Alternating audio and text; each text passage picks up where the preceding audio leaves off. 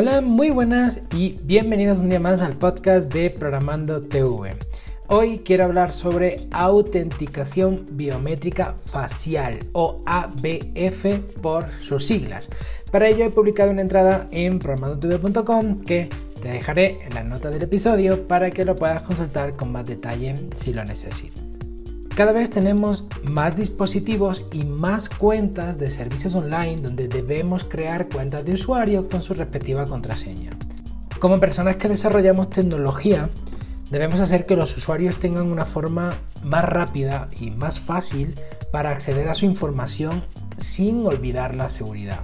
En este sentido, los sistemas de autenticación biométrica juegan un papel importante, ya que nos aportan seguridad y facilidad de uso. Por tanto, como desarrolladores de software deberíamos usarlos siempre que podamos y obviamente cuando tenga sentido. Sin duda estos sistemas han revolucionado la forma en que accedemos a nuestra información. Yo al menos recuerdo el lector de huellas dactilar del iPhone 5S o como Apple lo llamó Touch ID cuando se lanzó. Empecemos por definir qué es la autenticación biométrica. Es un sistema de reconocimiento que se basa en características físicas como la voz, el ADN, el iris, la retina, la huella dactilar o el rostro, por ejemplo.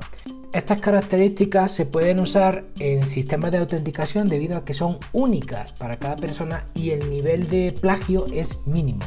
Ahora, los sistemas biométricos faciales son de los más seguros en la actualidad, dadas las características únicas que tienen los ojos, los labios, la nariz y los demás elementos que conforman la cara, como su forma, por ejemplo.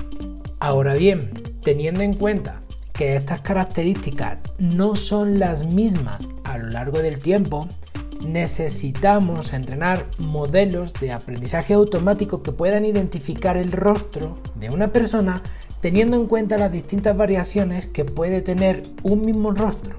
Variaciones causadas por la edad, el estado de ánimo, la luminosidad, la orientación del dispositivo y otras muchas variables. En conclusión, la ABF tiene como objetivos capturar las características biométricas y entrenar modelos de aprendizaje automático que puedan validar esas características repetidas veces de forma segura. Como ventajas tenemos un alto nivel de seguridad, se puede implementar con un hardware básico, aunque cuanto mejor sea este hardware, mayor será la, seguridad. Es fácil y rápido de usar por parte del usuario y está ampliamente implantado en nuestros dispositivos móviles y tablets, por poner un ejemplo. Como desventajas tenemos que el nivel de seguridad es directamente proporcional a la calidad de la cámara. Cuanto mejor sea la cámara, más seguro va a ser ese sistema de autenticación. Y que el uso de accesorios como gafas o mascarillas degrada la experiencia de usuario. Posiblemente, y más que posiblemente, seguramente está fuera de nuestro alcance como desarrolladores crear un sistema de autenticación biométrica facial desde cero. Pero es nuestra responsabilidad usarlos y la plataforma donde estamos desarrollando lo tiene. Generalmente los sistemas operativos como Android, eh, iOS exponen sus APIs de autenticación donde podemos hacer uso de estos sistemas. De esta forma estamos haciendo la vida más fácil a nuestros usuarios. Estos sistemas han venido sin duda para quedarse, ya que cada vez más estamos avanzando en la dirección de no obligar al usuario a introducir su contraseña. Bien, pues ya sabes que es un sistema de autenticación biométrica facial.